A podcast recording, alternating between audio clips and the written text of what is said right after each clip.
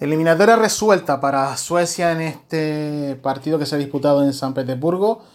ante la selección suiza, donde ambas mostraron un ritmo bastante alto, con balones verticales, eh, sin apenas pasar por el centro del campo, lo que en el caso de Suiza sí es verdad que, digamos, hizo que ganara protagonismo más Emaili que el propio Shaka, que ocupó unas posiciones muy, muy retrasadas, más Xavi Aloncistas, por así decirlo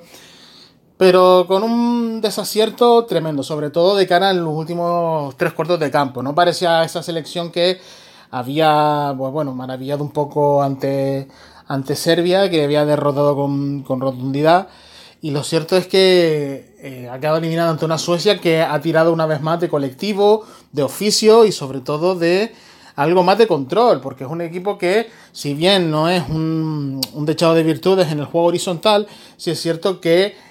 tiene un punto de control, de dominio con, la pelota y sin ella, sobre todo, principalmente sin ella, que hace que el rival pues le cueste muchas veces doblegarles, ¿no? Por así decirlo. Entonces, eh, eso le pasó contra México, por ejemplo, donde mostró una versión mm, bastante, bastante alternativa, también ante,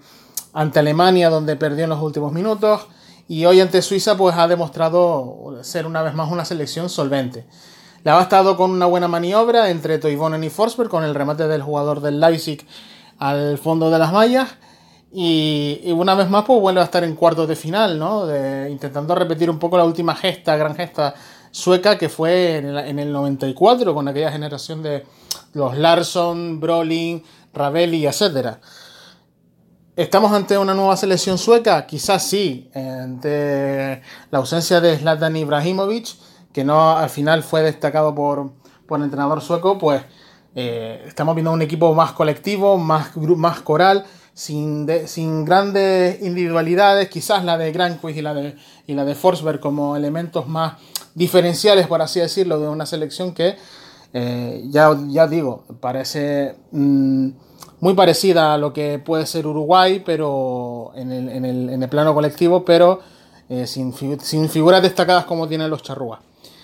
Se enfrentará en la sueca, se enfrentará al ganador del Colombia-Inglaterra. Evidentemente cualquiera de estas dos selecciones parte con mayor grado de favoritismo con respecto a la sueca, pero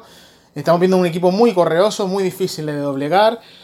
Y recuerden que solo ha encajado dos goles en toda, en toda la. En todo, el, en, todo el mundial y, y, en, y, los suecos, recuerden, clasificaron un grupo donde estaba Holanda y Francia en, Ah, previo a la clasificación, han dejado fuera Italia también en el repechaje y ahora pues necesitan, han dejado a Suiza en los octavos de final. Poco a poco se está cargando a selecciones que son más poderosas en teoría o, con más calidad que ellos y, y, están rompiendo un poco los esquemas en este mundial de dado a sorpresas como hemos visto en estos últimos días. Un abrazo y nos escuchamos.